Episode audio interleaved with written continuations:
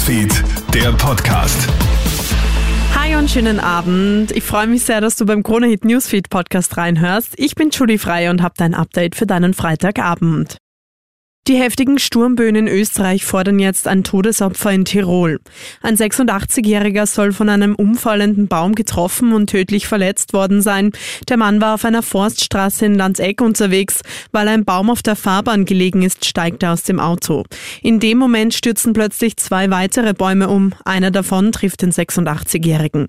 Er verstirbt noch an der Unfallstelle. Am Patschakofel in Tirol sind heute Windspitzen von fast 200 kmh gemessen worden. Es ist der vierthöchste höchste Wert seit Messbeginn. Pass also weiterhin gut auf, wenn du heute noch draußen unterwegs bist. Im Laufe des Abends soll der Föhnsturm aber dann schwächer werden.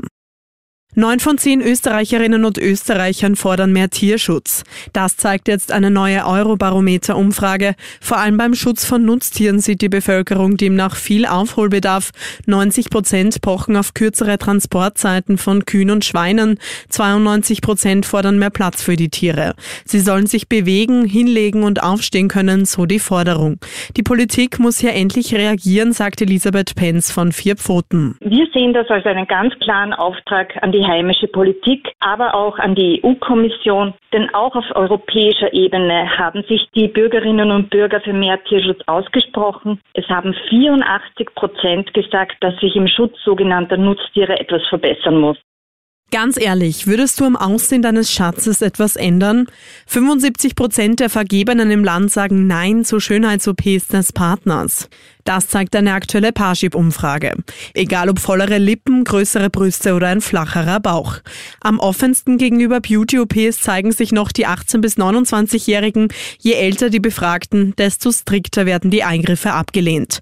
Parship-Psychologin Caroline Erb. Mit dem Alter kommt wirklich die Gelassenheit. Ab 60 gibt es kaum noch eine Bereitschaft, sich überhaupt einer Schönheits-OP zu unterziehen. Und acht von zehn Befragten geben an in dieser Altersgruppe, dass sie das keinesfalls tun würden, selbst wenn der Partner man das anregt. Und ab nächsten Jahr wird es in Österreich auch eine Eintagesvignette geben. Das hat der Nationalrat gestern Abend beschlossen.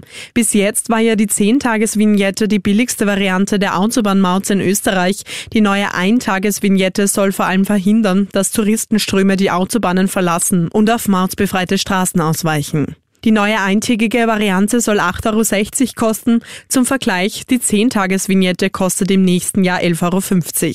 Sebastian Obrecht vom ABÖ. Ein wesentlicher Unterschied von der Tagesvignette im Vergleich mit der 10-Tages-Vignette ist, dass es die Tagesvignette nur digital geben wird, hat auch seine Gründe, weil man sonst, wenn man die Tagesvignette öfter nutzen würde, dann tatsächlich vielleicht einen Pickelfriedhof sich ansammelt.